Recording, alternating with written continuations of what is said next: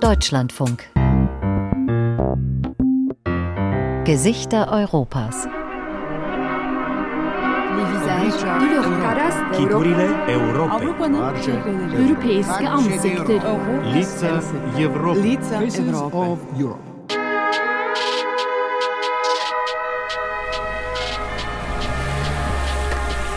Wenn man auf Rumäniens Landstraßen unterwegs ist, hat man sie ständig vor sich. Lkw, die Baumstämme aus den Wäldern holen, sie in die kleinen rumänischen und großen österreichischen Sägewerke des Landes bringen. Früher, zu Zeiten des Kommunismus, hat man nur so viel geschlagen, wie wieder nachwachsen konnte. Aber heute, da nimmt jeder, was er kriegen kann. Vor allem die Österreicher. Die haben mir so viel mitgenommen. Nicht nur die Wälder. Und das Holz ist ja die Ressource des Landes. Ja, das grüne Gold. Das grüne Gold, das sind die Wälder in Rumänien. Ein Großteil des Holzes wird illegal geschlagen, selbst in den letzten verbliebenen Urwäldern und Naturschutzgebieten. Es ist eine Mafia. Es sind schon Förster umgebracht worden, die da nicht mitspielen wollten, die legal arbeiten wollten. Und viele wurden zusammengeschlagen.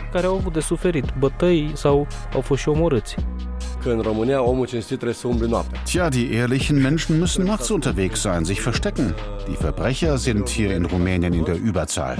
Man hat keine Chance bei einem Kampf Angesicht zu Angesicht in einer Zone ohne Handyempfang irgendwo im Wald.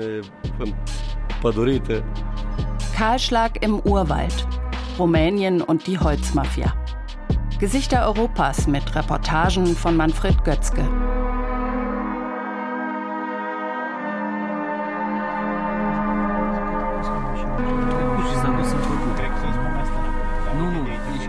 Der Fotograf und Aktivist Sebastian schaut auf das Display seiner Kamera. Deren extra langes Teleobjektiv ist auf einen Holztransporter mit Anhänger gerichtet. Der fährt auf das Tor von HS Timber zu, in Reč im Nordosten Rumäniens, 200 Kilometer nördlich von Bukarest. Hier steht eines der größten Sägewerke des Landes, betrieben von einem österreichischen Konzern. Zeig mir nochmal das Nummernschild von vorhin. Sebastian, der seinen vollen Namen nicht nennen will, sitzt schon seit Stunden in einem alten Geländewagen. Bei ihm die beiden Umweltaktivisten Dan Katalin Toriga und Ion Holban. Einige hundert Meter vom Werk entfernt beobachten sie die ankommenden Holz-Lkw. Die Rückbank ihres Autos ist mit Kameras, Drohnen und Kartoffelchips-Packungen übersät. Die drei Männer Ende 30 engagieren sich in der NGO Agent Green. Sie sind schon seit ein paar Tagen in der Region unterwegs, um illegale Abholzung zu dokumentieren. Wir überprüfen hier mögliche illegale Holztransporte, die in die Fabrik von HS Timber fahren.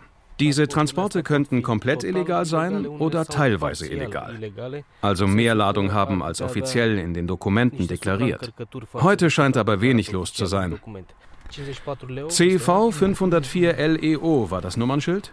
Der Forstingenieur Dan Katalin Turiga gibt die Nummer eines Trucks in die staatliche App Forstinspektor ein.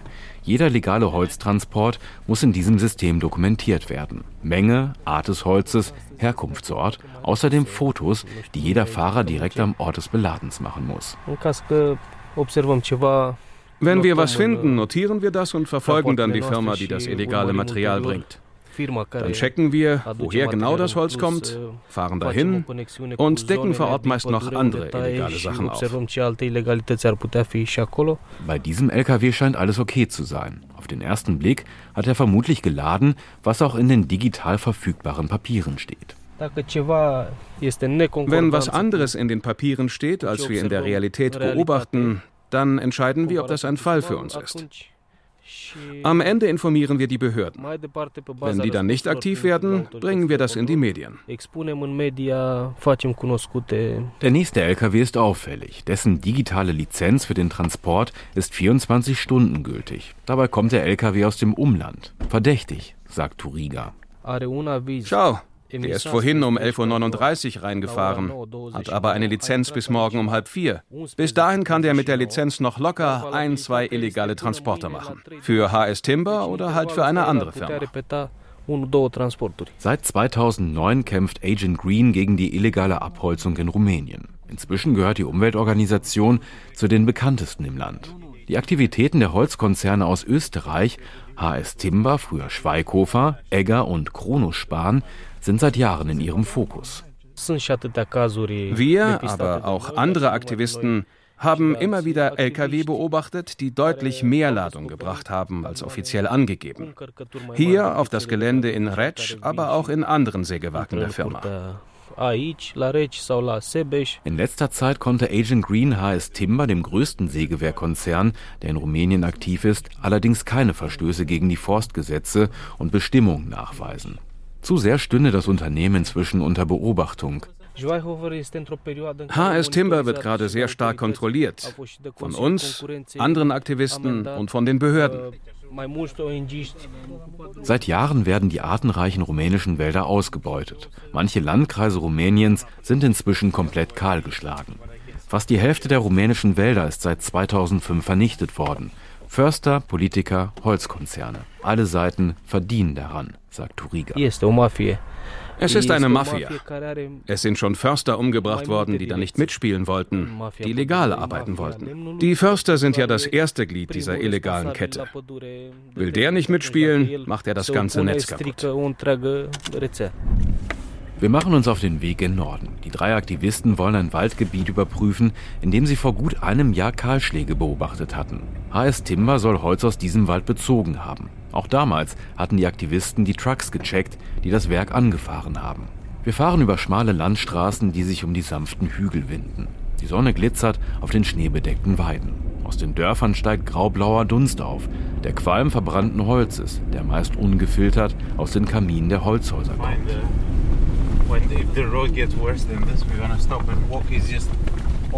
Nach einer guten Stunde biegen wir in einen schneebedeckten Feldweg ein. Ab hier kommt man nur noch mit Allradantrieb weiter. Da ist ein Loch vor uns. Komm, ich steige aus und guck, ob's weitergeht. Der Wagen wühlt sich noch einige Kilometer durch den Schnee. Dann sind wir am Ziel. Zu unserer Linken ein Mischwald.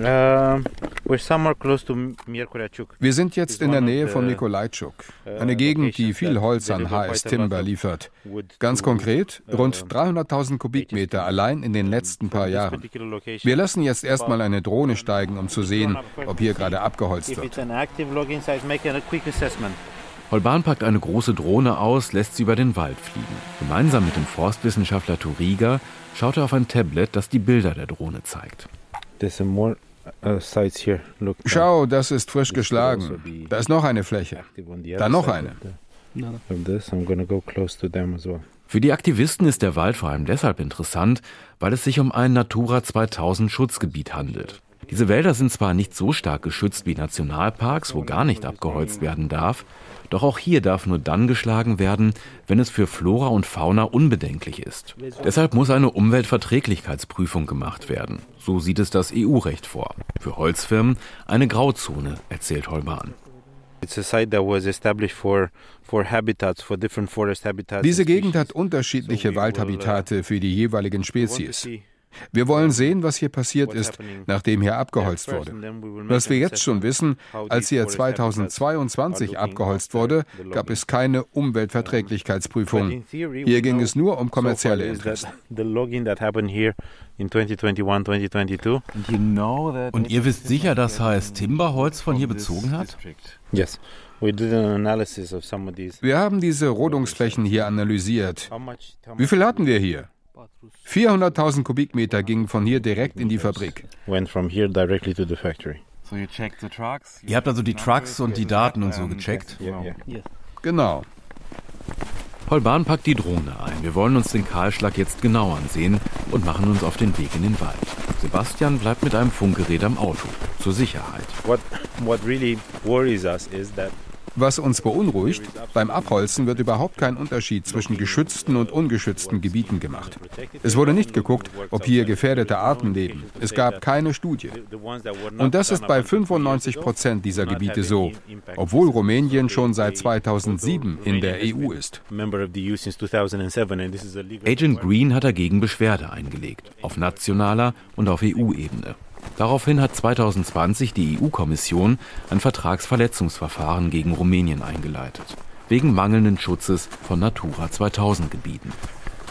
Wir passieren eine Wiese. Unter dem Schnee fließt ein kleiner Bach den Berg hinab. Am Waldrand ragen 40, 50 Meter hohe Tannen in die Luft. Hier sieht der Wald dicht, fast undurchdringlich aus. Ein Idyll. Inzwischen sagen die großen Holzkonzerne, sie akzeptieren kein Holz mehr aus solchen Gebieten oder aus Nationalparks. Aber wenn sie das sagen, meinen sie nicht direkt aus solchen Gebieten. Es soll nicht nachweisbar sein. Aber wenn die Holzhändler hier oder sogar in Nationalparks fällen und es in ein lokales Depot bringen, ist es nicht mehr nachweisbar. Und dann nehmen die Holzkonzerne es gerne. Off the Records haben uns die Lieferanten gesagt, die Konzerne akzeptieren Holz fast nur aus Depots, also nicht mit Papieren, die direkt auf einen Wald verweisen damit das Holz mit sauberen Papieren kommt. Wir gehen einige Meter den Waldweg hoch, dann ist fast alles kahl. Eine Schneise frisst sich den Berg hinauf, mehrere hundert Meter breit. Nur hier und da ragen die Spitzen kleiner Bäumchen aus dem Schnee, niedriger als die breiten Stümpfe der abgeholzten Tannen. Uh, die Bäume waren 130 bis 150 Jahre alt. Das war hier ein reiner Naturwald, Laub- und Nadelbäume. Auch solche kahlgeschlagenen Flächen führt die rumänische Regierung als Wald. Für sie ist der Wald in den letzten Jahren sogar gewachsen. Denn auch verlassene Weiden und Felder werden inzwischen als Wald in die Statistiken aufgenommen. Abertausende Hektar Land werden seit Jahren nicht mehr bewirtschaftet, weil die Kinder der Bauern andere Jobs haben oder im Ausland sind, sagt Tolban. Fünf Millionen Rumänen haben das Land seit der Wende verlassen, fast ein Viertel der gesamten Bevölkerung. Solche Flächen setzt das Umweltministerium gleich mit Urwäldern oder sehr alten Wäldern. Aber das ist natürlich Quatsch. Das liegt daran, dass das Ministerium genauso korrupt ist wie die Abholzungsfirmen. Zumindest teilweise scheint das für die Vorgängerregierung zu stimmen. 2021 musste der Forststaatssekretär nach Korruptionsvorwürfen zurücktreten. An dem Geschäft verdiene die rumänische Politik gut mit, behauptet der Aktivist. Alle größeren rumänischen Parteien würden sich daran beteiligen. Die Parteien in Rumänien sind abhängig vom Geld aus der Holzindustrie. Man sieht das auch an der Menge, die aus den Wäldern geholt wird. Vor Wahljahren wird besonders viel abgeholzt, um die Kampagnen zu zahlen. Danach nimmt es wieder ab. Wir laufen weiter den Waldweg hinauf. Hinter ein paar kleinen Flächen mit Bäumen das nächste kahle Gebiet. Was wir hier sehen, sei allerdings nur eins der kleineren Probleme, sagt Aktivist Holban. Im Norden Rumäniens seien ganze Wälder verschwunden. 2020 hatten wir die Ergebnisse des letzten nationalen Forstinventars. Jedes Jahr verlassen 38 Millionen Kubikmeter Holz die Wälder. Aber nur 18 Millionen mit legalen Papieren. Die Frage ist, hat das Konsequenzen? Der letzte Umweltminister hat gesagt, ja, wir haben ein riesiges Problem. Der aktuelle aber sagt, nein, eine solche Zahl gibt es gar nicht. Holban und seine Mitaktivisten gehen davon aus, dass auf jeden legalen Holztransport ein illegaler kommt. Holban lässt auch hier oben noch eine Drohne steigen, schießt einige Fotos für die nächste Studie der Umweltorganisation. Dann wollen sie den Kahlschlag an die Forstaufsicht melden. Doch sie haben kaum die Hoffnung, dass sich die Behörden die Mühe machen, herzukommen. Für rumänische Verhältnisse sind die Verstöße zu klein.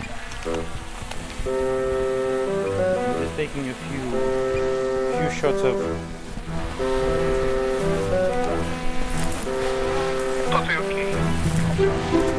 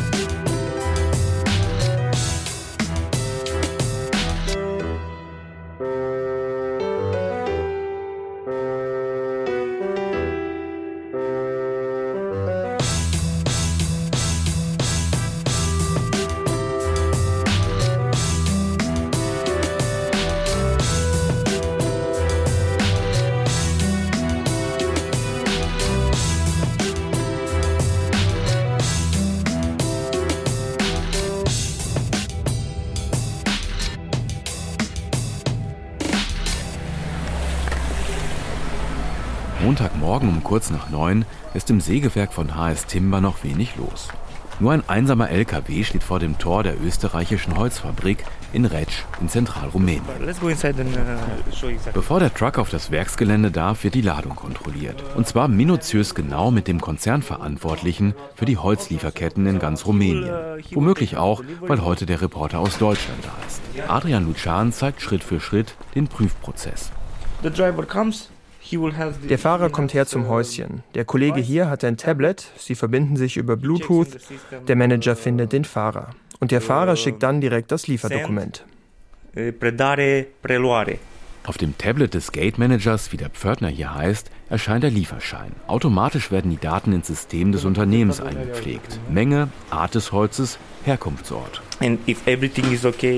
Wenn alles okay ist, Volumen, Name des Lieferanten etc., checken wir alles nochmal im staatlichen System gegen. Dann akzeptieren wir die Lieferung. Zu diesem Prozess gehören auch Fotos, die jeder Fahrer direkt am Ort des Beladens machen muss. Luchan schnappt sich das Tablet, geht mit mir zum Hänger des LKW, gleicht die Bilder mit der Ware ab, um zu prüfen, ob der Truck auch geladen hat, was die Bilder zeigen. Das soll sicherstellen, dass zwischen B- und Entladen keine weiteren Fahrten mit den gleichen Papieren gemacht Mhm. werden. Schauen Sie, der Stamm ist da, der dort. Was mir Adrian Lucan hier klar machen will, hier kann gar kein illegales Holz ins Werk gelangen. Alles 100% sicher. Wenn die Bilder stimmen, geht der Gate Manager rein, drückt den Knopf fürs Tor und der Truck kann ins Sägewerk. Zuletzt kontrolliert der Gate Manager noch die GPS-Daten des LKWs. Beladeort, ein Holzdepot in der Umgebung. Hier werde ich hellhörig. Was bringt das umfangreiche Tracking-System, wenn der Startpunkt nicht ein konkretes Waldgebiet, sondern irgendein Holzlager ist? Das Holz könnte ja schließlich aus jedem beliebigen Wald zu diesem Depot gelangen. Der Lieferkettenchef runzelt die Stirn, rückt die silberne Metallbrille zurecht. Selbstverständlich sei das sicher. Ich weiß exakt, wo das Holz geschlagen wurde, weil auch jedes Depot und jeder Lieferant vorher von uns zertifiziert wird. Außerdem haben wir auch für jedes Depot Dokumente darüber, woher das Holz zum Depot kommt. Auf Nachfrage gibt er allerdings zu, dass das in der Vergangenheit nicht immer für alle Lieferanten galt. Von einigen Firmen habe sich HS Timber getrennt, nachdem bekannt wurde, dass sie illegal geschlagenes Holz geliefert haben. Leider mussten wir die Zusammenarbeit mit einigen stoppen. Obwohl wir auch ein proaktives System haben, um Unregelmäßigkeiten selbst festzustellen, mussten wir Lieferanten suspendieren. Ja. Die Schranke geht hoch, der Holztruck fährt auf Sägewerkgelände. Und wir steigen in den SUV des Direktors des Sägewerks, Adrian Radu. Wir müssen mit dem Auto fahren, weil unser Werk 70 Hektar groß ist. Wir fahren vorbei an mehreren Zügen, Waggon um Waggon voller Holz aus dem Ausland. Die rumänischen Wälder reichen längst nicht mehr aus, um den Hunger der österreichischen Sägewerke hier in Rumänien zu stillen. Inzwischen importiert HS Timberholz. Wir verarbeiten hier im Werk eine Million Kubikmeter Holz pro Jahr. Davon kommen mehr als 60 Prozent aus dem Ausland. Tschechien, Polen, Deutschland. Vor dem Krieg gehörten noch Russland, Belarus und die Ukraine zu den Lieferanten.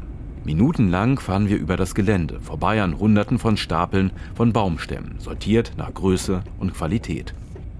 Seit 2002 ist HS Timber, ehemals Holzindustrie Schweighofer, in Rumänien präsent, inzwischen mit drei Großsägewerken. Für viele Rumänen ist der österreichische Holzkonzern Sinnbild für die Ausbeutung der rumänischen Wälder.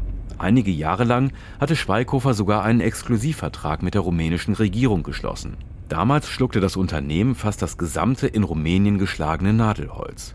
2015 wurde der Deal bekannt. Im gleichen Jahr konnte die Umweltorganisation Agent Green im Unternehmen nachweisen, dass es damals systematisch auch illegal geschlagenes Holz aufgekauft hat. Dem Unternehmen wurde daraufhin das FSC-Siegel für nachhaltig produziertes Holz entzogen. Inzwischen ist die Maximalmenge, die Großsägewerke beziehen dürfen, beschränkt.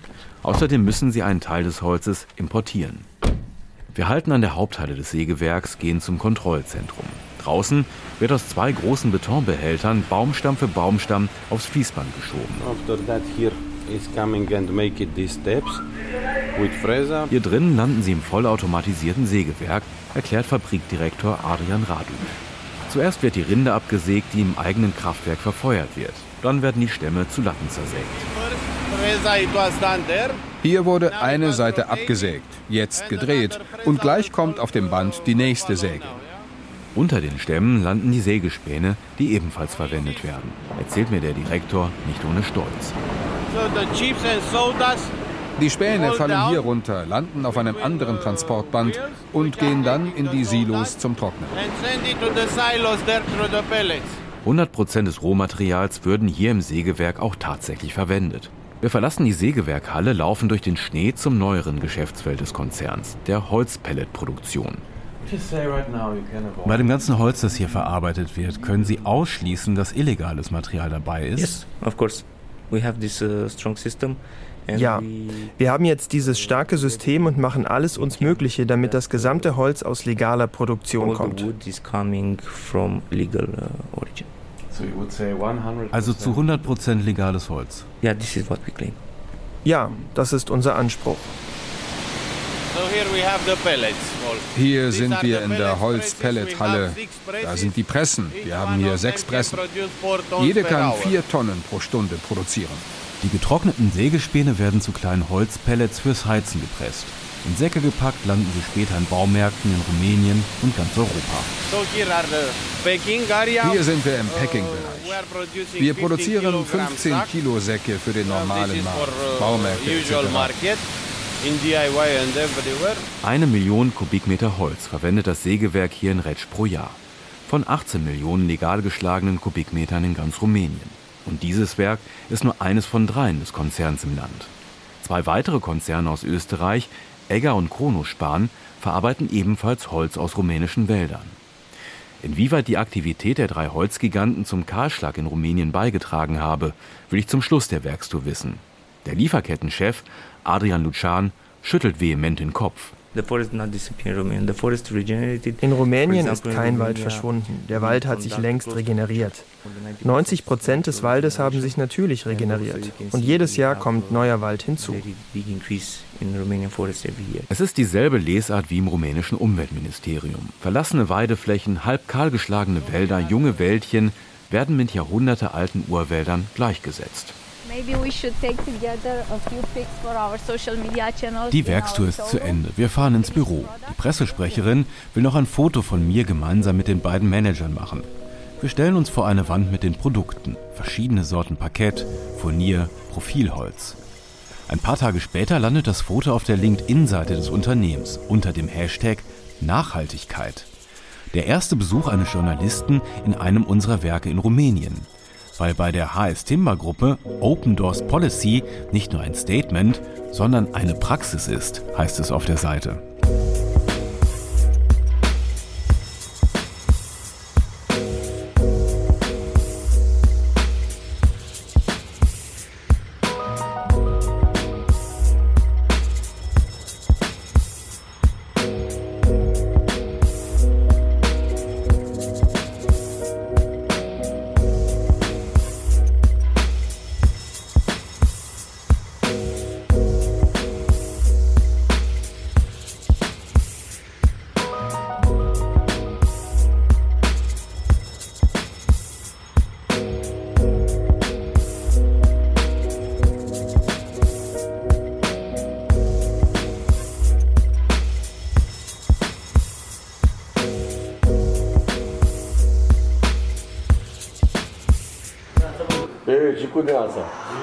Lass uns einen Kaffee trinken und einen Plan schmieden, schlägt der Umweltaktivist Tiberio Boschutar vor. Wir sitzen in der Bar seines Bruders in Moldovica, ein Dorf ganz im Nordosten Rumäniens an der Grenze zur Ukraine. Boschutar schreibt gerade mit einem Informanten hin und her. In einem Wald in der Region soll der Chef des Forstbezirks illegal geschlagenes Holz verkaufen. Der Informant, einer seiner Mitarbeiter, will auspacken. Der ist vor ein paar Monaten neu dahin gekommen und hat festgestellt, dass der Chef und seine Mitarbeiter korrupt sind. Weil er da nicht mitmachen will, wird er von denen jetzt gemobbt. Der Förster hat extra ein Fake-Profil bei Facebook angelegt, um Boschutar zu schreiben. Zur Sicherheit, um unerkannt zu bleiben. Es ist wie bei der Mafia. Wenn du da neu bist, musst du dich auch strafbar machen, sonst hast du ein Problem. Wenn ich noch einen Tag Zeit hätte, könnten wir gemeinsam mit zwei Bekannten von ihm in den Wald fahren, um dem Fall nachzugehen, sagt Boschutar. Der Fall muss publik werden. Ein Journalist hier aus der Gegend will auch noch mitkommen und darüber berichten. Allein in den Wald zu gehen wäre auch zu gefährlich. Boschutar weiß, wovon er spricht. Er wurde schon mehrmals zusammengeschlagen. Von Waldarbeitern, Waldbesitzern, einmal sogar vom Förster in seinem Heimatort. Einmal seien mehrere Männer mit Äxten auf ihn losgegangen. Hätte er es nicht rechtzeitig ins Auto geschafft, hätten sie ihn vielleicht umgebracht, erzählt er. Aufhören will er trotzdem nicht. Nein, darüber habe ich nie nachgedacht. Wissen Sie, ich bin 48 Jahre alt und habe das Glück, schon zwei Enkelkinder zu haben. Ich will denen was hinterlassen. Wenn sie erwachsen sind, sollen sie in einer normalen Umgebung leben, ohne Korruption. Boschutar schreibt seinem Informanten, dass wir uns am nächsten Tag treffen könnten. Dann gehen wir zu seinem Dacia-Geländewagen. Auf dem prangt groß das Logo seiner Umweltorganisation. Ledger Kodrului, das Gesetz des Waldes. Daneben die Ziffern 112, die europaweite Notrufnummer. Boschutar sieht sich als eine Art Ermittler im Kampf gegen die Holzmafia. Ein Einzelkämpfer. Der großgewachsene, kräftige Aktivist zieht seine abgewetzte Lederjacke über, setzt sich seine Mütze auf. Los geht's. Din punctul meu de e normal, familie, als einfacher Mensch mit Familie ist es sehr schwer, in diesem Land Aktivist zu sein. Erstens gibt es kaum Spenden. Du weißt nicht, wovon du leben sollst. Vor allem aber sind die Behörden deine Feinde. Ein Förster, dessen Aufgabe es ist, den Wald zu schützen, ist mit Knüppeln auf mich losgegangen, als ich mit meiner Tochter hier unterwegs war. Der hat mir die Scheiben eingeschlagen auf einer öffentlichen Straße, nicht irgendwo im Wald. Es ging darum, mich einzuschüchtern. Wir fahren über die schneebedeckten Wege seines Dorfes. Buschutar hebt alle paar Minuten die Hand zum Gruß. Dann holt er etwas aus, um mir zu erzählen, warum er vor sechs Jahren zum Vollzeitaktivisten wurde. Als meine Tochter ihr Abi gemacht hat, habe ich sie gefragt, was willst du danach machen? Darauf sie, ich will ins Ausland gehen. Ich habe sie dann gefragt, warum? Was suchst du da? Ich will in einer normalen Umgebung leben. Das war für mich ein Schock. Mir war das ja nicht neu, dass Leute in Rumänien ins Ausland gehen, aber in meinem Kopf waren das eher Leute ohne Möglichkeiten. Aber wir hatten damals viel Geld. Wir waren wohlhabend und da habe ich mir gesagt, okay, ich muss versuchen, hier was zu ändern. Wir halten vor einer kleinen Scheune. Hier hat Buschutar ein paar Jahre lang selbst ein kleines Sägewerk betrieben. Schindeln für die traditionellen Holzhäuser der Region gefertigt, nur mit legalem Holz aus dem Dorf, beteuert er. Danach hat er eine andere Firma gegründet, Unmengen von Holzresten von Sägewerken aus der Region abgeholt und hier gelagert, später verkauft. Damit hat er viel Geld gemacht. Von diesen Ersparnissen lebt Buschutar bis heute. Wir halten an seiner Wohnung an der Dorfstraße. Hier hat er vor sechs Jahren mehrere Kameras angebracht, die auf die Straße gerichtet sind. Hier sind drei Kameras und da vorn nochmal zwei. Und die haben alle Transporte im Blick? Genau. Jeder LKW, der aus den Wäldern gekommen ist, konnte damit erfasst werden, jedenfalls bis vor ein paar Jahren. Jetzt haben sie irgendwelche anderen Waldwege gebaut, um dem zu entgehen. Weil jeder Holztransport im Online-System Forstinspektor einsehbar ist, kann Buschuta checken, wer legal unterwegs ist und wer nicht. Wir gehen rein. In der Küche sitzt seine Frau mit den beiden kleinen Enkelkindern. Im einzigen weiteren Zimmer, dem Schlafzimmer, nimmt ein großer Schreibtisch fast den ganzen Raum ein. Zwischen Kinderspielzeug und Blättern voller Notizen stehen zwei große Monitore. Buschutars Holzüberwachungssystem. Ich habe fast drei Jahre lang nonstop überwacht. Jede Rubrik auf dem Blog hier ist ein Transport. Das sind alles Transporte, die ich überprüft habe, von 2017 an. Alle, die hier vorbeigefahren sind. Schau, da ist gerade einer durchgefahren. Buschutar gibt das Nummernschild in die App Forstinspektor ein. Holzmenge, Holzart, Ursprung und Zielerschein, außerdem Bilder der Ladung. Ah, er hat 25 Kubikmeter angegeben. Jetzt können wir die Bilder auf der Seite mit dem vergleichen, was wir hier sehen. Ja, da ist alles okay. Seit 2017 hat er auf diese Weise tausende Trucks kontrolliert. Jeder zweite hätte keine Papiere gehabt oder falsche Papiere oder irgendetwas anderes sei nicht in Ordnung gewesen, erzählt Bouchoutar. Um effizienter zu sein, habe ich dann angefangen, die unterschiedlichen Methoden des Holzraubs zu identifizieren und das mit Beweisen zu dokumentieren. Ich habe dann auch Vorschläge für Gesetzesänderungen gemacht, mit denen das unterbunden werden kann. Zum Glück habe ich gute Beziehungen zum aktuellen Umweltminister. Ich habe ihm gesagt, wir bräuchten Kameras an jedem Ende eines Waldweges, um schon dort zu überwachen, ob etwas falsch läuft. Hier im Ort wurde jetzt die erste am Waldrand angebracht. Bouchoutar erklärt mir eine weitere Methode, die lange Zeit beliebt war, um illegal geschlagenes Holz mit sauberen Papieren durch Rumänien zu fahren. Ich habe dokumentiert, dass die Firmen Holzabfälle wie Sägespäne ohne Papiere durch die Gegend fahren. Für Abfalltransporte hat man keine Papiere gebraucht. Und so haben sie die für die Abfälle vorgesehenen Papiere für Holz verwendet. Das funktioniert dann so. Ich habe 100 Meter Baumstamm in sehr guter Qualität, sage aber, davon sind nur 60 Meter gutes Holz und 40 Meter Abfall. Und weil sie diese 40 Meter Abfall ohne Papiere transportieren, exportieren und verkaufen können, haben sie noch Papiere für 40 gestohlene Meter Holz. Das war lange Zeit sehr beliebt. Gemeinsam mit einem rumänischen Parlamentarier hat Boschutar dann einen Gesetzesvorschlag erarbeitet, um diese Praxis zu unterbinden.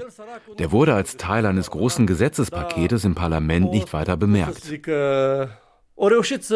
Es ist einfach durchgegangen, weil keiner in Bukarest gemerkt hat, welchen Effekt das haben könnte.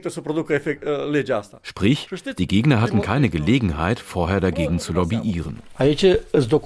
Buschutar holt eine Plastiktüte hervor. Darin Dutzende Briefe, die Anzeigen, die er wegen seines Aktivismus bekommen hat. Von Förstern der staatlichen Forstverwaltung Rom Silva, eine vom damaligen Forstwirtschaftsstaatssekretär, Jele Puyu. Alles Leute, denen Bouchoutar Verwicklung in den illegalen Holzhandel nachgewiesen hatte. Der Staatssekretär war auch Chef eines Forstbezirks. Wir konnten ihm nachweisen, dass er ein Holzdieb ist. Er hat mich wegen übler Nachrede angezeigt, 100.000 Euro gefordert. Ich habe den Prozess gerade gewonnen und alle anderen auch. 2021 ist Puyu zurückgetreten wegen der Korruptionsvorwürfe und Erpressungsversuchen. Dieser Fall war für mich der letzte Beweis, dass der Holzraub von ganz oben kontrolliert und gefördert wird. Es waren ja nie die Holzhändler, die mich beschimpft oder verprügelt haben. Die sagen mir, sorry, so läuft halt das Geschäft. Beschimpft, verprügelt und angezeigt haben mich nur die staatlichen Autoritäten, die, die dafür bezahlt werden, den Wald zu schützen. Die sollten mich als Unterstützer betrachten und nicht als Feind.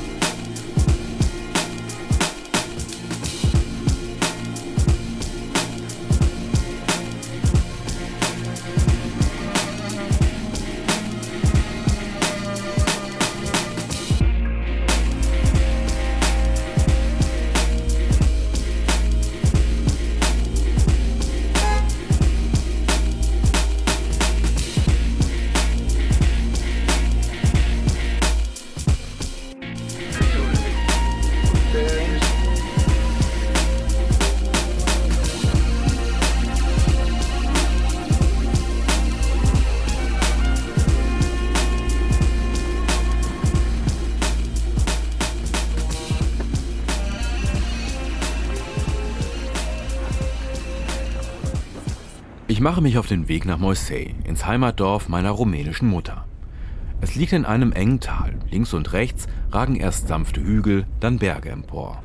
Wald ist hier kaum mehr zu sehen. Fast alles wurde seit der Wende abgeholzt. Eine Wolke aus blau-grauem Dunst liegt im Tal. 3,5 von rund 19 Millionen Einwohnern Rumäniens heizen ausschließlich mit Holz. Es sind vor allem die Menschen in den Dörfern, den ländlichen Regionen, wie eben in Moisei. Und auch sonst spielt Holz hier im hohen Norden, an der Grenze zur Ukraine, seit jeher eine große Rolle. Am Nachmittag komme ich auf dem kleinen Hof meines Onkels Torda Koman und meiner Tante Maria an. Der 78-Jährige füttert gerade die Kuh. Dann scheucht er die Schafe und die drei Lämmchen in den kleinen Schuppen, wo schon die Hühner auf ihr Futter warten. Wie der Großteil der Dorfbewohner in Rumänien haben auch die beiden Rentner ein paar Tiere, bauen im Sommer Kartoffeln und Gemüse an. Die kriegen jetzt auch ihr Futter. Bleib hier an der Tür, damit die nicht wieder rausrennen. Gleich komme ich zu dir und mach noch mal Feuer.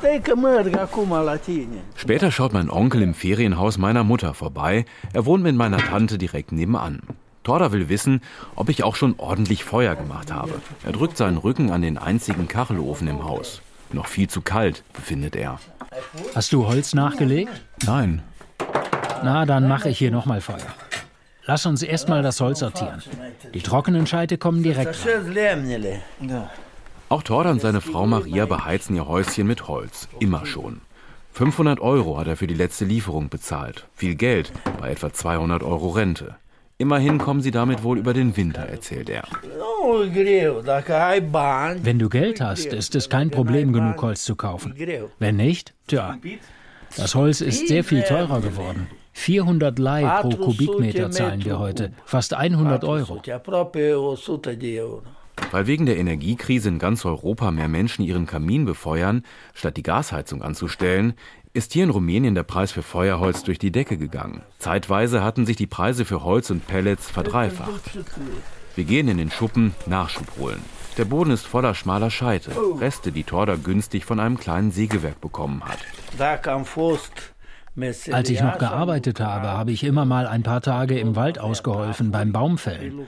Dafür habe ich dann das Holz für den Winter bekommen. Lange her. Sein Sohn hat inzwischen das Haus seines Vaters übernommen, seinen Eltern ein kleines Altenteil gebaut und die beiden Kachelöfen gegen eine Zentralheizung ausgetauscht, wie so einige im Dorf. Eine Zentralheizung, die mit Holz läuft. Die nutzen dann halt Holzpellets. Torda legt noch ein paar trockene Scheite nach, dann kommen wir auf die österreichischen Holzkonzerne zu sprechen. Früher, zu Zeiten des Kommunismus, hat man nur so viel geschlagen, wie wieder nachwachsen konnte. Aber heute, da nimmt jeder, was er kriegen kann. Vor allem die Österreicher. Die haben nur so viel mitgenommen. Nicht nur die Wälder. Und das Holz ist ja die Ressource des Landes. Ja, das grüne Gold. Das grüne Gold, das sind die Wälder in Rumänien. Am nächsten Tag besuche ich meinen Cousin George. Einer seiner Bekannten hat eine kleine Holzfällerfirma. Mit ihm könne ich über die Arbeit im Wald und das Holzbusiness sprechen. Worum es genau geht, will mein Cousin seinen Bekannten am Telefon erstmal nicht sagen. Mit Journalisten über das Holzgeschäft sprechen, das macht kaum jemand in Rumänien gern, der selbst in der Branche arbeitet. Zu schlecht ist das Image nach all den Skandalen. Er hat mir gesagt, er will eigentlich nicht darüber sprechen. Naja, mal sehen. Nach einer guten Stunde kommt sein Kumpel vorbei. Der 62-Jährige ist großgewachsen, kräftig gebaut. Das Gesicht auch jetzt im Winter gebräunt. André Verkau nimmt seinen Filzhut ab. George schenkt uns allen selbstgebrannten ein und ich erkläre ihm, warum ich ihn sprechen möchte. Ich bin im Holzgeschäft. Wir holen Holz aus dem Wald. Rausholen, transportieren, weiterverkaufen. Verkau antwortet einsilbig auf meine Fragen. Vor 20 Jahren hat er die Firma aufgemacht. Damals hatte sein damaliger Arbeitgeber die Eisenmine im Nachbarort dicht gemacht. Dort hatte er als Meteorologe gearbeitet. Außer Holz und ein bisschen Tourismus gäbe es hier im Norden ja heute nichts. Ich musste mir was anderes suchen. Hier gab es Holz, Wald. Ich habe mir einen Trecker geholt, einen Transporter, um das Holz aus dem Wald zu holen, dann einen LKW mit Greifer aus Deutschland. Nein, zwei habe ich aus Deutschland geholt. Inzwischen hat er ein Dutzend Mitarbeiter. Hier im Nordosten Rumäniens zählen Forst und Landwirtschaft zu den wichtigsten Wirtschaftssektoren. Etwa 30 Prozent arbeiten nach Angaben der rumänischen Arbeitsagentur von 2022 in diesem Sektor. Ich würde nie illegales Holz verkaufen. Jeder kann doch sehen, ob du Dokumente hast oder nicht. Viel zu hohes Risiko. Die rumänischen Umweltaktivisten, die tagtäglich über illegalen Holzschlag berichten, fast jede Woche neue Fälle aufdecken, sie würden maßlos übertreiben, sagt er. Bei mir ist alles in Ordnung. Ich schlage nicht illegal. Es gibt noch ein paar, die das machen, aber nicht so, wie das diese Aktivisten im Fernsehen darstellen. Der Holzfirmenboss ist sichtlich genervt von meinen Fragen. Nach einer Viertelstunde kippt er seinen Schnaps hinunter, setzt den Jägerhut auf und verabschiedet sich.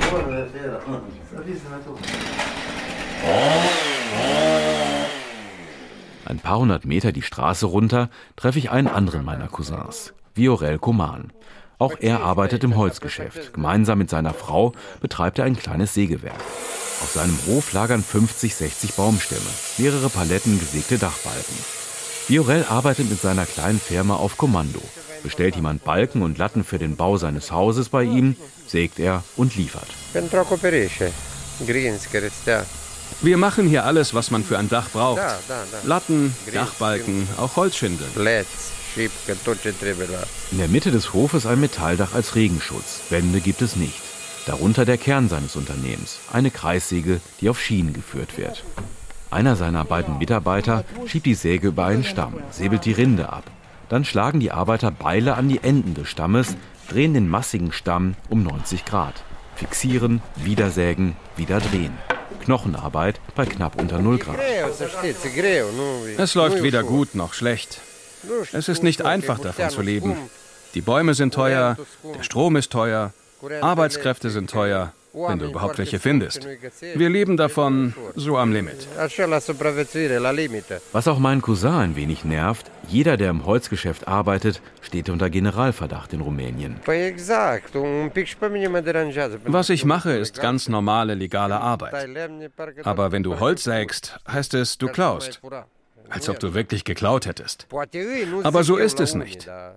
Natürlich gibt es Holzdiebe, aber auch alle, die legal arbeiten, haben ein schlechtes Image. Seit knapp 20 Jahren hat Viorel das kleine Unternehmen schon. Für ihn und seine Frau reicht es, erzählt er. Vor allem, weil sie immer mal wieder für ein paar Monate im Ausland arbeiten, zur Apfelernte nach Italien fahren. Auch Viorel sagt, wer hier in der Region leben und arbeiten will, hat neben der Holzwirtschaft nicht wirklich viele Alternativen. Hier gibt es nur Bauwirtschaft und Holz. Ein bisschen Tourismus seit zwei, drei Jahren. Wir haben uns das letzte Mal vor sieben Jahren getroffen. Was hat sich denn seitdem verändert? Es ist schwieriger geworden. Das Holz teurer. Und jetzt verkauft sich die Ware auch schlechter. Seit dem Krieg wird weniger gebaut. Hast du schon mal darüber nachgedacht, den Job zu wechseln? Nein, ich bin schon zu alt. Er sucht sich keinen anderen Job mehr, erzählt der 50-Jährige. Bis zur Rente will er weitermachen, jedenfalls wenn das rumänische Holz so lange reicht. Viore lacht verschmitzt und steigt in seinen kleinen Laster. Ein paar Balken für eine Kundin ausliefern.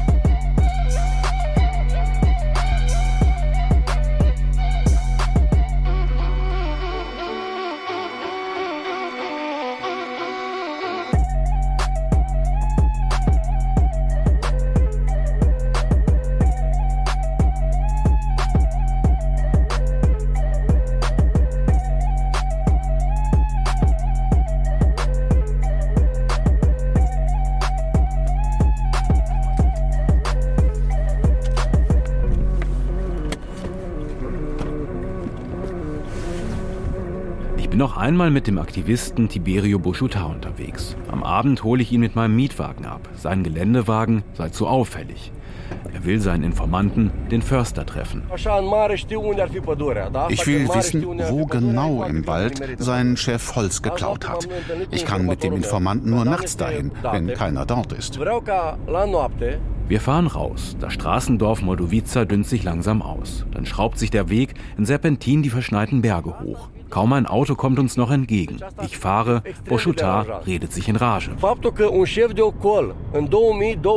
Dass ein Forstamtschef im Jahr 2022-23 trotz all der Arbeit von uns Aktivisten, trotz all der Berichte, dass der sich traut, Holz ohne Papiere für sich abzuzweigen, und zwar hunderte Kubikmeter, das ist schon ganz schön krass. Und wir reden über einen staatlichen Forst. Der Aktivist ist einer der wenigen, die offen mit Klarnamen gegen die Holzmafia in Rumänien kämpfen. Inzwischen ist er in ganz Rumänien bekannt. Er hat sich mit zahlreichen Politikern in der Region und in der Hauptstadt getroffen. Etwa 190.000 Menschen haben seinen Facebook-Kanal abonniert. Manche seiner Videos haben Millionen Abrufe. Ich habe die Karten, auf denen das Holz falsch markiert ist, zugespielt bekommen. Solche Infos zu kriegen, das ist schon ein Glücksfall. Diese Infos sind ja nicht öffentlich. Nach einer guten Stunde halten wir auf einem Supermarktparkplatz in einer Kleinstadt. Ein Auto blinkt auf. Es ist Bruschetars Informant. Wir steigen um in dessen alten Kombi. Der Informant, nennen wir ihn Trajan, will uns das Waldgebiet zeigen, in dem sein Chef und seine Kollegen Holz für sich selbst abzwacken. Buschutar hat vor, am nächsten Tag gemeinsam mit einem Lokaljournalisten ein Video zu drehen, den Skandal öffentlich zu machen. Jetzt will uns der Informant die genaue Stelle im Wald zeigen. Das System funktioniert so. Jeder Baum, der gefällt wird, wird in einer Karte vermerkt mit der genauen Größe. Du schaust auf die Karte, siehst den Baum und denkst erst, passt ungefähr. Aber wenn du genau nachmisst, ist der Baum dicker als in der Karte eingetragen. Statt 40 cm Durchmesser 50. Und das macht viel aus. Allein in dem Bereich, den wir uns gleich ansehen, sind das 600 Kubikmeter Holz mehr. Wir biegen von der Hauptstraße auf einen Waldweg ab. Unter den Rädern knirscht der Schnee. Vor einem halben Jahr hat Trajan die Unregelmäßigkeiten in seinem Forstbezirk nach Bukarest gemeldet. Seitdem werde der Anfang 30-Jährige von den Kollegen geschnitten, erzählt er. Außerdem haben sie ihn selbst wegen Holzraubs angezeigt. Die Ermittlungen wurden aber schnell eingestellt. Nach einer halben Stunde geht es mit dem Auto nicht mehr weiter. Wir steigen aus, stapfen durch den tiefen Schnee einen Waldweg hinauf. Jetzt ist Trajan bereit, mit mir zu sprechen. Als ich hier in den Forstbezirk gekommen bin, habe ich mitbekommen, dass sich hier Kollegen strafbar machen, dass sie Holz rauben. Ich habe das bei verschiedenen Behörden gemeldet. Die Forstaufsicht aus Bukarest prüft jetzt. Die waren auch schon hier. Nur die Reaktion meines eigenen Arbeitgebers war, sagen wir mal, eher ungewöhnlich. Er sei ausgegrenzt worden, sagt der junge Förster, der erst seit kurzem in der Region arbeitet. Er habe die Verantwortung für seinen Bereich verloren, wurde ins Archiv versetzt. Ich darf jetzt eigentlich auch gar nicht hier sein. Mir wurde das verboten. Außerdem wurde ich beschimpft. Ich habe Morddrohungen bekommen. Sie sagen, ich soll wieder dahin zurück, wo ich hergekommen bin. Wer hat Sie denn genau bedroht? Der Chef, die Kollegen? Das kann ich nicht sagen. Das wird dann nur gegen mich verwendet. Sie zeigen mich an und ich kann ihnen nicht das Gegenteil beweisen. Am Ende sind sie mächtiger als ich. Der Informant ist im Gespräch sehr vorsichtig. Warum er sich schließlich entschlossen hat, sich an Buschutar zu wenden, den Fall öffentlich zu machen, will er lieber nicht sagen. Ich weiß aus der Vergangenheit, dass die Aktionen gegen die, die korrupte Kollegen anzeigen, variieren. Das geht von, ja, im Grunde gar nichts bis hin zu Bedrohungen, Schlägen, Tod.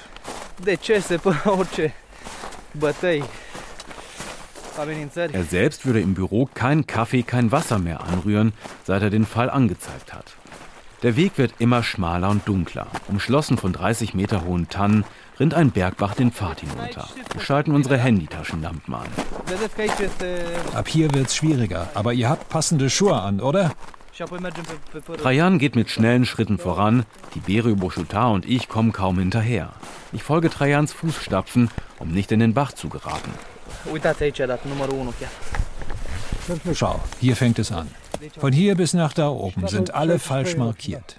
Nach einer halben Stunde haben wir die Stelle erreicht. Eine Tanne mit roten Zeichen. Dahinter hunderte falsch markierte Bäume. Wo finden wir denn die meisten Bäume? Überall hier. Die sind hier alle falsch markiert.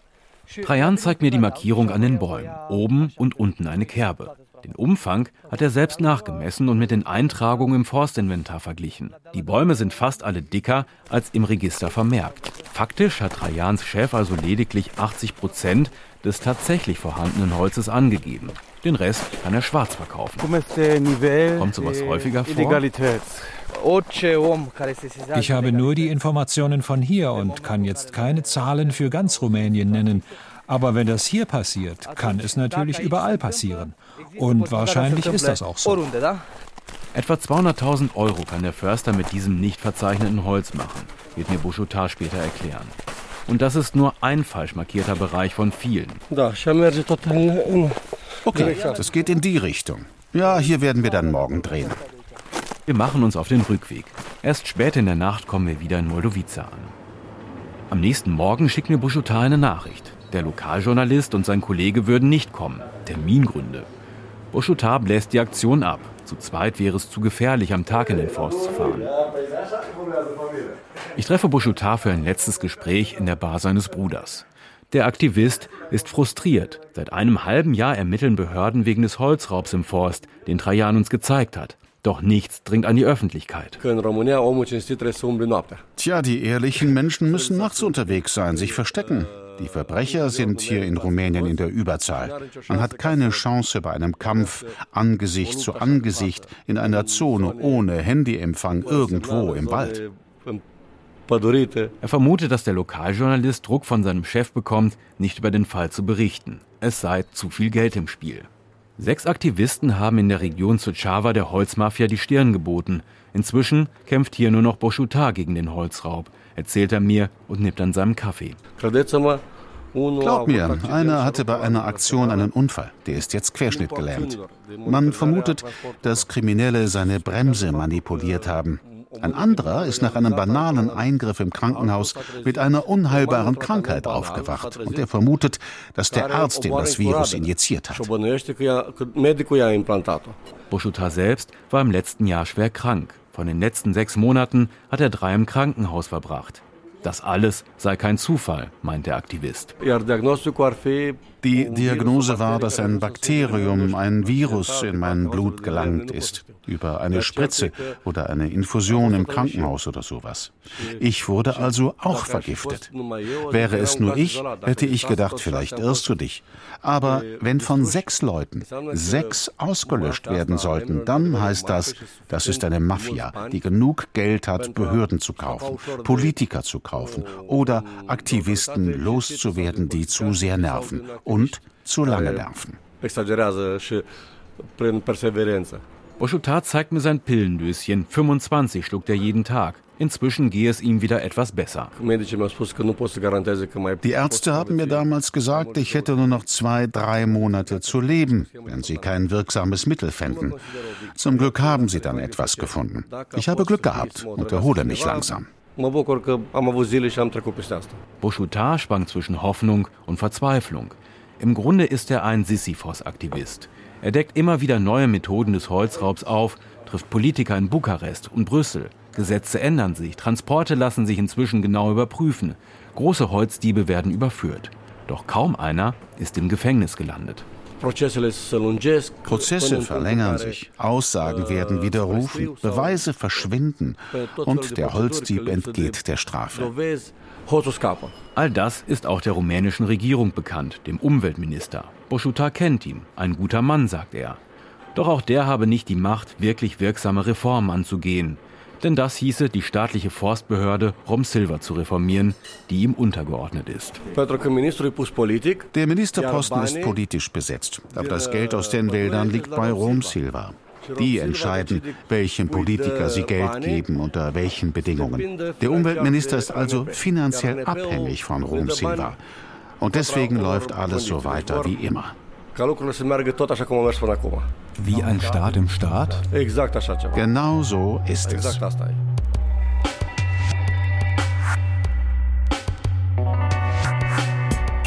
Kahlschlag im Urwald, Rumänien und die Holzmafia. Das waren Gesichter Europas mit Reportagen von Manfred Götzke. Regie Babette Michel, Ton und Technik Sven Speich. Danke fürs Zuhören, sagt Johanna Herzing.